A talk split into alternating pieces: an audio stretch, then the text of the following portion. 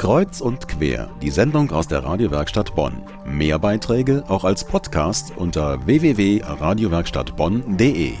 Nächsten Samstag ist es wieder soweit. Rheinkultur, das beliebte Musikfestival in der Bonner Rheinaue.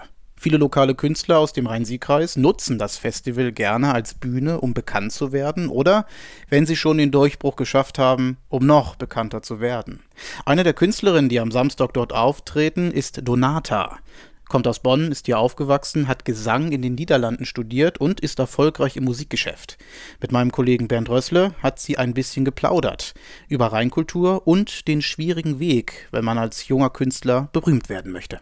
Donata, du hast lange unter deinem Namen Donata Musik gemacht, jetzt mit deiner Band Nosoyo.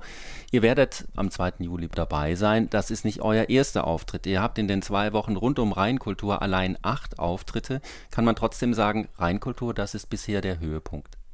Ja, weil das ist auf jeden Fall die größte Veranstaltung bisher. Ich höre immer Zahlen, äh, dass da bis zu ja, hunderttausende Menschen hinkommen. Ich weiß nicht genau, wie viele es sind. Aber das war für mich persönlich sowieso als Bonnerin schon mein ganzes Leben das Ziel, auf der Rheinkultur spielen.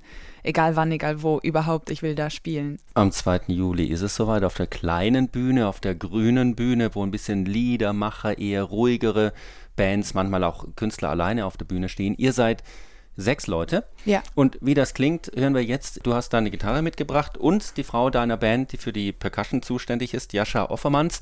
Wir hören ein Stück von euch, das heißt Dreck. Bitte Eigentlich mit sechs Leuten gespielt. Und jetzt zu zweit, bitte. Und ich hab Dreck in meinen Händen. Ich hab viel zu lang gesucht. Ich konnte einfach nichts mehr finden. Und es viel zu spät versucht. Ich fühle mich fallen wie ein Pendel. Schockel hin und her und hin zu der Wahrheit, die sich wendet. Und mein Gleichgewicht bestimmt. Denn ich spiegel deine Ängste mit allem, was ich tu. Und ich weiß, wenn ich hier bleibe, kommst du niemals mehr zur Ruhe. Und der Tunnel wird unendlich. Läuft man einmal darauf zu, denkt man, man würde etwas finden, wenn man einfach nur sucht. Und ich spiegel deine Ängste mit allem, was ich tu. Und ich weiß, wenn ich hier bleibe, kommst du niemals mehr zur Ruhe. Und der Tunnel wird unendlich.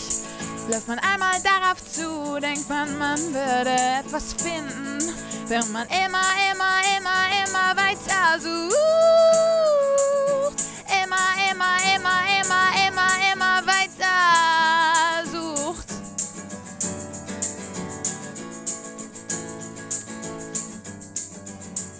Nosoyo ist bei uns im Studio, eine Band, die am 2. Juli auf Rheinkultur spielen wird.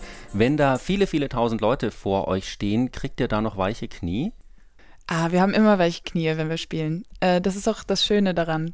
Hilft das mehr oder, oder hindert einen das eher richtig gut zu sein? Nee, also ich denke, wenn wir im Flow sind, wir sind zu sechs, wir haben einander. Insofern die weichen Knie, die gehören irgendwie als Fun dazu. Ohne dass, wenn wir das nicht mehr hätten, dann, dann hätten wir ja gar keinen Respekt mehr für, für die Musikwelt. Der Auftritt am 2. Juli bei Rheinkultur, ist das jetzt ein Durchbruch? Ich hoffe es. ich weiß es nicht. Ich habe keine Ahnung. Ich werde sehen.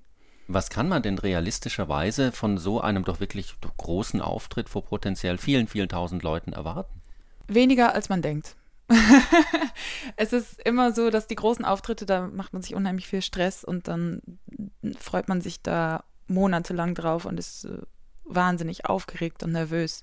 Und am Ende ist es einfach vorbei und dann hat man vielleicht fünf, sechs Leute, die sich danach bei einem melden und sagen, hey, das war toll.